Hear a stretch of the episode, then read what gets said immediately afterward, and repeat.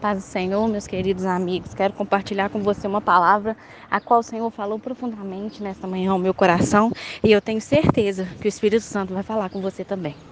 A palavra de Deus diz no livro de Marcos, capítulo 8, versículo 31, que Jesus fala com Pedro sobre a sua missão. Jesus fala que vai morrer e após três dias vai ressuscitar.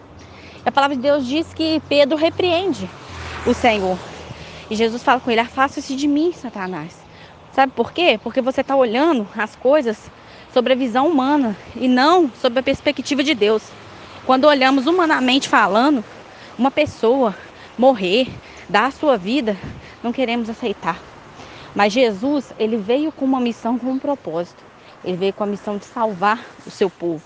Antes de Jesus, Deus tentou através de seus profetas, mas todos eram falhos. ninguém aceitava naquele tempo de lei era muito difícil sermos salvos no tempo da lei. Por quê?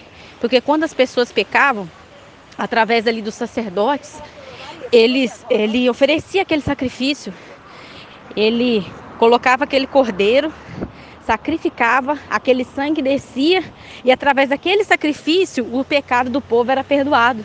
Imagina se Jesus não tivesse vindo, não teríamos como o direito da vida eterna. Mas Jesus, porque Jesus é o Cordeiro de Deus, porque ele se fez sacrifício por nós.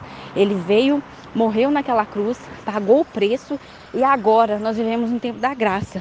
Basta você clamar o nome de Jesus, que aquele sangue que ele derramou na cruz vem e purifica você de todo pecado. Ele te limpa, te lava e te dá uma outra oportunidade nesta manhã. Por isso é maravilhoso servir a Deus. E Jesus está falando com Pedro e fala para mim e para você nesta manhã. Você não está entendendo porque você está olhando muito para a ótica humana e não as coisas sob a perspectiva de Deus. Lá em Colossenses, Paulo escreve aos Colossenses: pensai nas coisas que são de cima e não das que são da terra. Por quê? Porque muitas vezes, quando nós estamos muito focados nas coisas dessa terra, nós esquecemos das coisas do céu. Hoje estamos passando por um dia que o mundo perde uma grande cantora. Eu espero que ela tenha tido tempo de conhecer Jesus, eu desejo que a família, que o Espírito Santo console o coração dos familiares, porque é uma perca, é uma vida, é muito triste. Mas nós precisamos viver a nossa vida de forma de conquistarmos sim as coisas terrenas, porque merecemos sim ter conforto, ter saúde, ter coisas boas, mas o principal, aleluia, é o reino de Deus, porque tudo isso aqui vai ficar. As suas roupas vão ser doadas, o seu carro, a sua casa, tudo vai ser deixado. Porém, aquilo que você é em Deus, ninguém tira, ninguém rouba, ninguém apaga a sua fé, ninguém apaga quem você foi. Como as pessoas vão lembrar de você? Quem foi você? Quando falarem, quem foi Leciane? O que será que as pessoas vão lembrar? Quando falarem, quem o seu nome? O que as pessoas vão lembrar de você? Foi um servo de Deus? Foi uma pessoa que me ajudou? Foi uma pessoa que era feliz em servir a Deus. Guarde isso. Ninguém pode roubar a sua coroa, a não ser que você mesmo a deixe. Venha olhar para as coisas que são de cima. O diabo, irmãos, guarde isso. Muitas vezes ele não consegue te fazer pecar. Não, Licena, eu estou obediente, eu sou fiel a Deus, eu sirvo a Deus, eu dou o dízimo, eu vou na, nos cultos.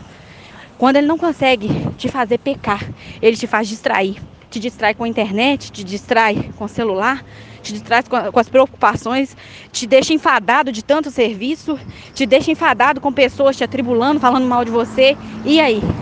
Você escolhe servir a Deus, você escolhe dar o melhor culto para Deus, você escolhe fazer a diferença nessa terra, ou você escolhe ficar olhando para as coisas da terra, perdendo tempo com picuinha, perdendo tempo com gente que não quer nada. Olha para cima. Olha para as coisas que são de cima. Por quê? Porque enquanto Pedro estava olhando pela perspectiva humana, Jesus estava olhando além. Jesus estava olhando que ele precisava completar aquela obra, mesmo sendo difícil morrer na cruz.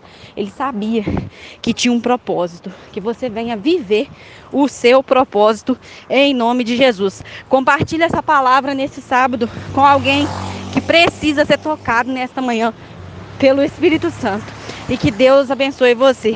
Um abraço da sua irmã Leciane Silveira. Deus te abençoe.